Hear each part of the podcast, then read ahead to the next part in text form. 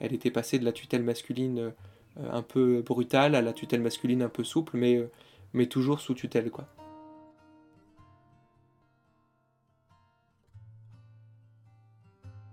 Inconditionnel. Louis, épisode 3.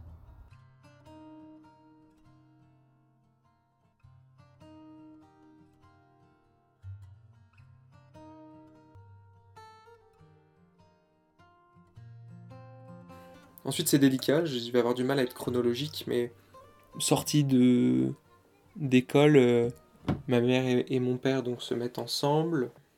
Mon père euh, trouve du travail euh, plus facilement que ma mère, parce que c'est un homme.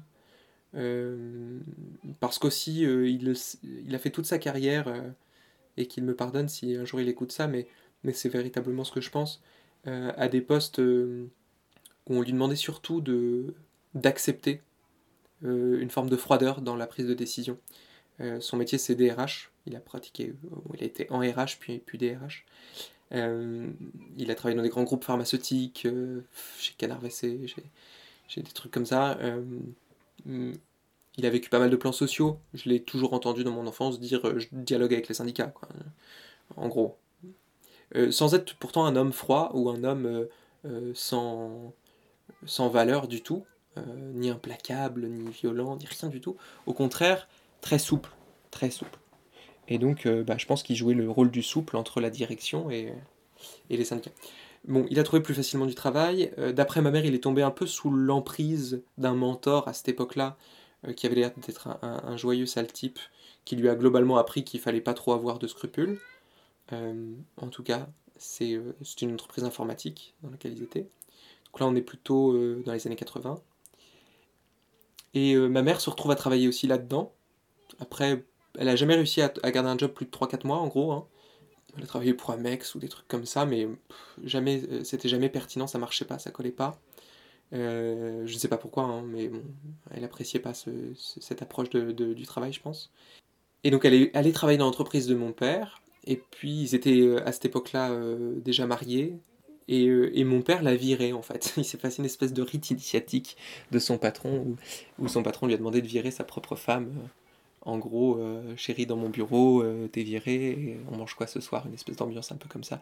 Très caricatural, moi je vous, raconte ce qu'on m'a raconté, mais vécu en tout cas comme ça par ma mère.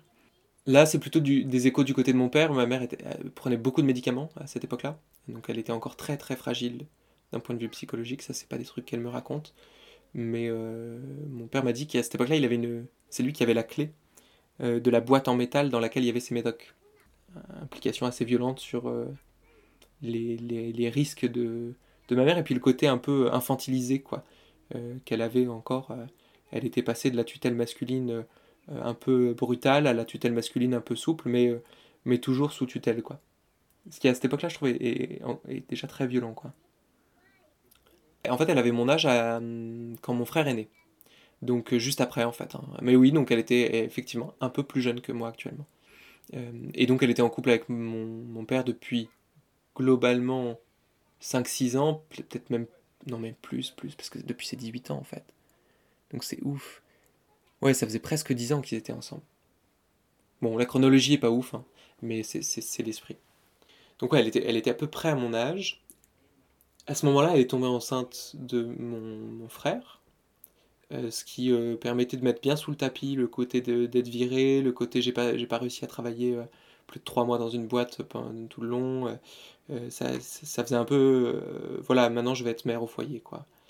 encore une espèce de choix par défaut fait à sa place, ou fait sans elle plus qu'à sa place, parce que je crois pas qu'elle ait été manipulée, je crois que elle s'est laissée porter, elle n'avait pas la force d'affronter les conversations et, les désirs des autres, tout simplement.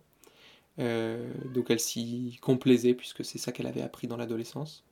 Ok, tu veux que je fasse ça, je fais ça. Donc elle est tombée enceinte de mon, frère, mon grand frère, qui a deux ans de plus que moi.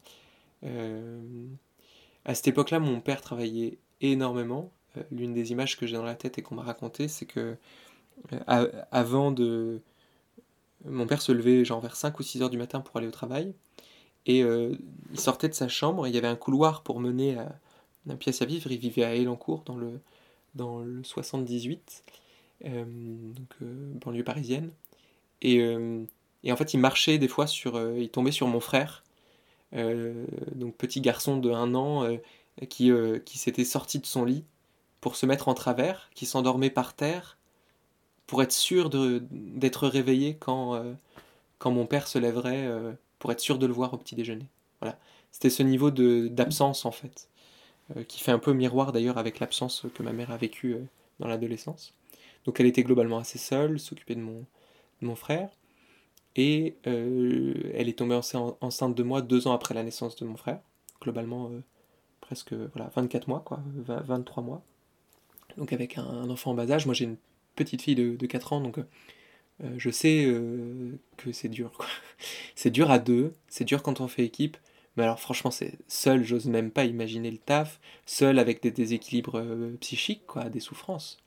Euh, euh, donc c'était voilà euh, probablement avec beaucoup de transferts voilà aussi positifs au sens je pense qu'elle a, elle a beaucoup comblé d'amour au début quand elle a été mère je pense qu'elle a essayé de se réaliser là-dedans mais, mais forcément ça ne, enfin, ça ne marchait pas ça ne marchait pas et je suis né donc le 25 mars 1992 et cinq mois plus tard euh, elle partait.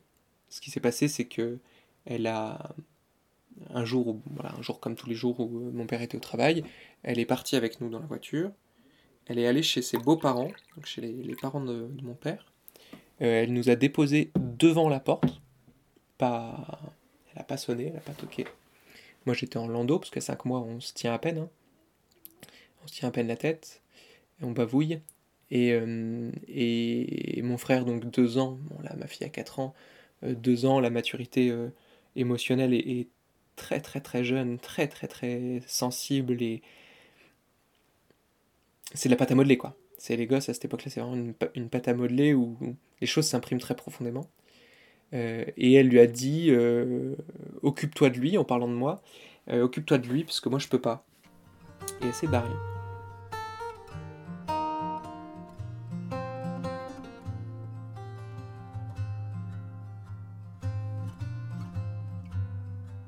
suivre.